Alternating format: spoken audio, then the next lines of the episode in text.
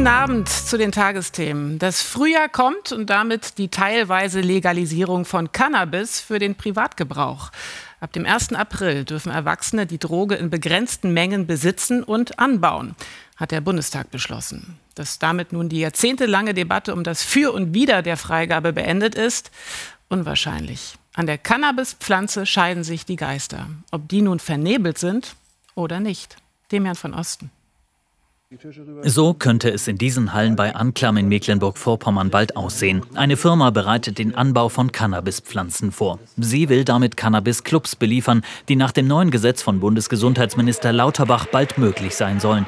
Damit solle der Schwarzmarkt bekämpft werden, sagt Lauterbach im Bundestag. Die Suchtforscher geben uns mit auf den Weg. Das ist der Weg, der funktioniert. Weg von der, weg von der Bestrafung, weg von der Tabuisierung. Ab April sollen Volljährige die Droge Cannabis unter bestimmten Auflagen für den Eigenbedarf nutzen dürfen. Erlaubt sind der Besitz von 25 Gramm in der Öffentlichkeit und von 50 Gramm Cannabis zu Hause. Dort dürfen auch drei Pflanzen angebaut werden. Wir geben das Hanf frei und stärken so den Gesundheits- und Jugendschutz. Doch das sieht die Opposition anders. CDU und CSU nennen das Gesetz ein Konjunkturprogramm für die organisierte Kriminalität und finden es ideologisch. Sie behaupten hier allen Ernstes als Bundesgesundheitsminister, als Minister, der für die Gesundheit von Kindern und Jugendlichen zuständig ist, dass wir mit der Legalisierung weiterer Drogen den Konsum bei Kindern und Jugendlichen eindämmen werden. Das ist der größte Blödsinn, den ich je gehört habe. Kritik kommt auch aus einigen Bundesländern. Sie könnten über den Bundesrat den Starttermin des Gesetzes Anfang April noch einmal verzögern. Die Polizisten werden auf der Straße sein und feststellen müssen, ist das legaler Handel, ist das illegaler Handel, haben die drei Gramm zu viel angebaut, haben die noch eine Oma zu Hause, die auch noch anbauen durfte. Ich sage, ich habe keine Lust mehr, einen Polizisten mit so einem Scheiß zu beschäftigen. Die Debatte um die Cannabis-Legalisierung, auch nach der Abstimmung heute im Bundestag, dürfte sie weiter für Konfliktstoff sorgen.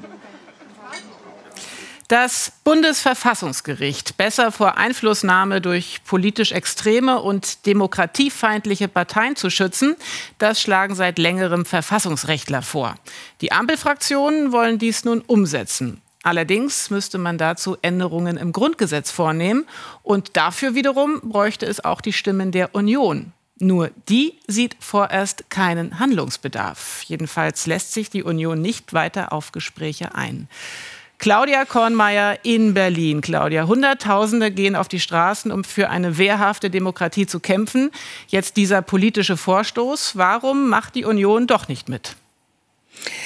Die Unionsfraktion sagt, dass es auch Nachteile haben könnte, bestimmte Regeln über das Bundesverfassungsgericht jetzt noch ins Grundgesetz aufzunehmen. Und sie nennt da als Beispiel immer die sogenannte Sperrminorität. Da geht es um die Wahl der Verfassungsrichter. Da braucht man auch heute schon eine Zweidrittelmehrheit, um sicherzustellen, dass auch eine gesellschaftlich breite Mehrheit hinter den Richtern steht. Und da ist jetzt der Vorschlag, das ins Grundgesetz reinzuschreiben, damit man das so leicht nicht mehr ändern kann. Und das hätte in der Tat auch zur Folge, dass wenn eine Fraktion im Bundestag über ein Drittel der Sitze hat, diese Fraktion dann die Wahl eines Richters blockieren könnte. Und das hält die Unionsfraktion für zu riskant, auch wenn es durchaus Vorschläge gibt, wie man so eine Blockade auflösen könnte. Mhm. Claudia, wie fallen jetzt wiederum die Reaktionen aus bei den Vertretern der Ampelfraktion? Also Innenministerin Faeser, die hält es anders als die Union für zwingend notwendig, jetzt da dran zu gehen und eine Grundgesetzänderung anzugehen. Sie verweist dabei immer auf Polen. Dort ähm, hat es ja Versuche gegeben, das Verfassungsgericht als Kontrollorgan auszuschalten. Jetzt ist es im Moment nicht so, dass es wahrscheinlich ist, dass autokratische äh, Parteien eine Mehrheit haben werden im Bundestag. Der Bundesjustizminister ist deswegen etwas zurückhaltender, was die Dringlichkeit angeht, sagt aber auch, dass es doch klug sei, jetzt, wo es noch möglich möglich ist, diese Dinge anzugehen und es nicht einfach liegen zu lassen. Claudia Kornmeier, vielen Dank nach Berlin. Dankeschön. Der Mond hat Besuch von der Erde. Die Odysseus, die Raumsonde eines privaten US-Unternehmens, setzte vergangene Nacht auf, allerdings ohne Erdenbürger an Bord. Es gibt ja nicht so oft Gäste da oben. Bislang schafften es nur fünf Länder anzukommen. Die USA, die UdSSR, China, Indien und Japan. Wobei es nur den Amerikanern gelang, mit den Raumschiffen auch Menschen auf den Mond zu schießen. Nun also der Erfolg ganz im Süden. Die Wissenschaft wird's freuen. gibt es doch vage Pläne, vom Mond aus einmal Richtung Mars zu starten. Torben Burgers. So soll die erste kommerzielle Mondlandung der Raumfahrtgeschichte ausgesehen haben. Um 0.23 Uhr deutscher Zeit setzt die unbemannte Landefähre Odysseus in einem Krater am Südpol des Erdtrabanten auf. Jubel im 400.000 Kilometer entfernten Kontrollzentrum. Was für ein Triumph. Odysseus hat den Mond erobert. Diese Leistung ist ein großer Schritt für die gesamte Menschheit. Odysseus ist so groß wie eine Telefonzelle. An Bord der Mondsonde befinden sich unter anderem Forschungsgeräte der NASA und 125 Miniaturskulpturen des US-Künstlers Jeff Koons. Ignition.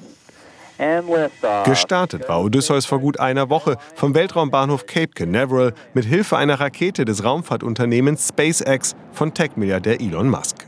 Die NASA fördert Mondmissionen von Privatunternehmen finanziell, um diese später als Dienstleister für Frachtflüge nutzen zu können.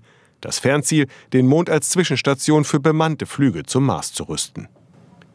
Sie bauen die Landefähre, sie entwerfen ihre Mission, sie richten ihre Kommunikation ein. Wir sind eigentlich nur der zahlende Kunde, so als ob wir ein Paket zu jemandem nach Hause schicken würden. Um die Landung am Südpol des Mondes ist ein globaler Wettlauf entbrannt, weil sein Eis für die Produktion von Trinkwasser und Raketentreibstoff genutzt werden könnte. Die USA wollen in zwei Jahren wieder Menschen hierher schicken, China vier Jahre später. Und damit zurück auf unseren Planeten, wo es morgen hierzulande im Norden einige Schauer gibt, während im Südosten oft die Sonne scheint, bei 7 bis 12 Grad. Einen schönen Abend noch und damit flugs zurück zum Fußball.